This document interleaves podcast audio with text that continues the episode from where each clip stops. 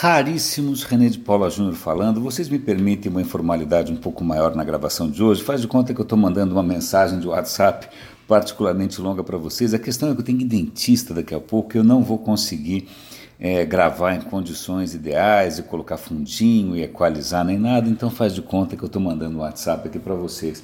É interessante, eu tinha visto alguns dias atrás uma notícia na Wired dizendo que o esforço que tem sido nos Estados Unidos é para melhorar o serviço de alertas de emergência. Né? Vamos supor, está tendo um incêndio, está tendo uma inundação e as forças públicas, polícia, ou seja, quem for, é, teria a capacidade de mandar SMS para quem está naquela região.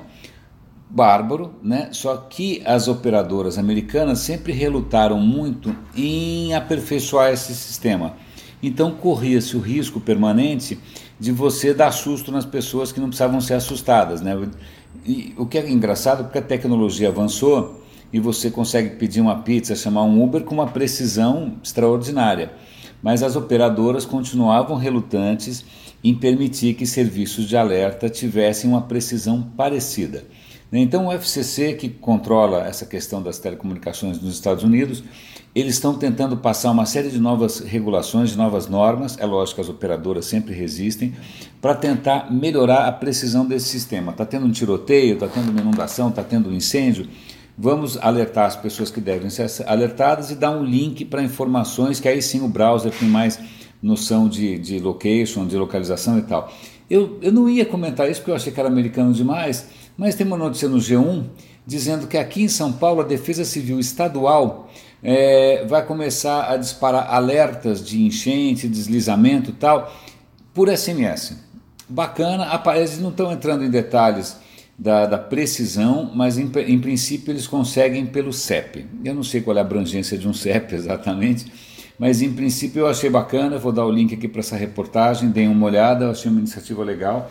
Parabéns, ainda mais vendo que nos Estados Unidos isso continua sendo um desafio tem duas notícias interessantes. A gente vem falando bastante aqui sobre blockchain é, e Bitcoin, essas coisas assim, e é, é, curioso ver que, ao contrário do que se imaginava, que essas coisas fossem ser uma disrupção que ia destruir a indústria financeira, as grandes iniciativas estão sendo tomadas por grandes indústrias financeiras, como a American Express está abrindo um corredor em blockchain para permitir transações é, mais rápidas e mais baratas. Eu vou dar o link aqui. Tem um outro artigo também sobre a Mastercard, também utilizando é, blockchain também para fazer transferências. Então, o que é interessante é ver que ninguém dorme no ponto, né? ninguém está dormindo no ponto neste mundo e esse discurso meio libertário e meio heróico é um pouco levemente é, patético. Ninguém está dormindo no ponto. O que mais que eu tenho para comentar com vocês? Foi da Mastercard, falei da, das locations. Muito interessante é a Grã-Bretanha, o Reino Unido, está acusando formalmente e muito vocalmente a Rússia de interferência nas eleições do Brexit e de tentativas de ataque à infraestrutura inglesa. Né? Eles identificaram dezenas de, infra, de, ataques à infraestrutura elétrica. É, é bastante assustador. Né? Eles, inclusive, citam um número que, na eleição do Brexit, a a Rússia comprou 150 mil contas falsas de social media, ou usou 150 mil contas falsas de social media para espalhar fake news. Aparentemente a mesma coisa foi usada na eleição americana e também para influenciar a história da Catalunha. Eu não tenho ideia de qual é a agenda da Rússia, é, parece algum complô de filme do 007, é, é, é, é, é bem desconcertante, é lógico que eles negam, vou dizer que é mentira e assim vai. Aí tem uma, duas notícias que vale a pena vocês acompanharem também. Baidu, que é aquele gigante da, da internet chinesa, lançou também um alto-falante inteligente, mais ou menos como a, a, a, Echo da Amazon, né, que tem lá a Alexa, o Google Home e assim vai. Mas, ao contrário dos outros, ao invés de fazer uma coisa assim meio chique, né, parecendo uma coisa da Bangor, sendo alguma coisa assim, da Bose, eles fizeram duas maquininhas que são duas gracinhas é, são coloridas, são divertidas, parecem um brinquedão. E o que é interessante ler aqui na reportagem que eu vou passar para vocês é que a mesma inteligência artificial que está por trás dessas caixinhas, o Baidu está usando em aparentemente 100 produtos diferentes.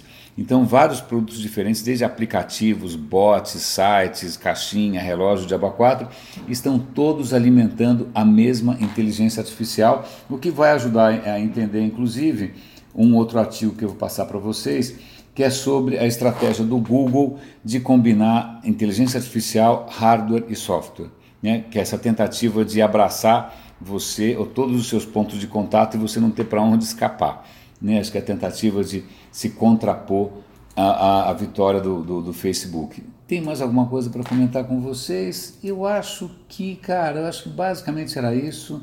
Tinha uma outra noticiazinha rápida aqui, o que, que era? Falei disso. Ah, na verdade, uma curiosidade. Na Inglaterra, eles é, fizeram um teste, eles criaram um caminhão, um caminhão, porque um caminhão, um caminhão tem a cabine alta, e a cabine alta você vê todo mundo no trânsito, e esse caminhão está andando pelas estradas em Londres é, tentando detectar motoristas distraídos, motoristas se comportando mal e filmando tudo. Eles pegaram, desde abril de 2015, é, milhares de pessoas fazendo coisas inomináveis. É, usar o celular é o de menos, né? dirigir com o joelho é também, ou tentar escovar o dente, é muito interessante. É, e aí é um ponto a favor da direção autônoma, porque se tem gente nas estradas da Inglaterra tentando escovar o dente, ou tentando mandar mensagem, ou tentando é, dirigir com o joelho, né, é realmente assustador. Fica aí a ideia, aparentemente várias pessoas estão sendo processadas né, por, por, por irresponsabilidade. É, os vídeos são meio, até, até um pouco embaraçosos. Raríssimos, espero que essa gravação meio com cara de WhatsApp tenha ficado razoável. É, eu vou publicar imediatamente com os links. É, tenham todos um bom fim de semana. Renê de Paula Júnior falando aqui no Radinho aos raríssimos. Hoje eu acordei meio. meio eu fui ver números e toda vez que eu vejo os números das coisas que eu publico, eu fico meio deprê, porque nunca passa de algumas dezenas ou eventualmente centenas. Mas afinal é o privilégio da gente estar falando com raríssimos.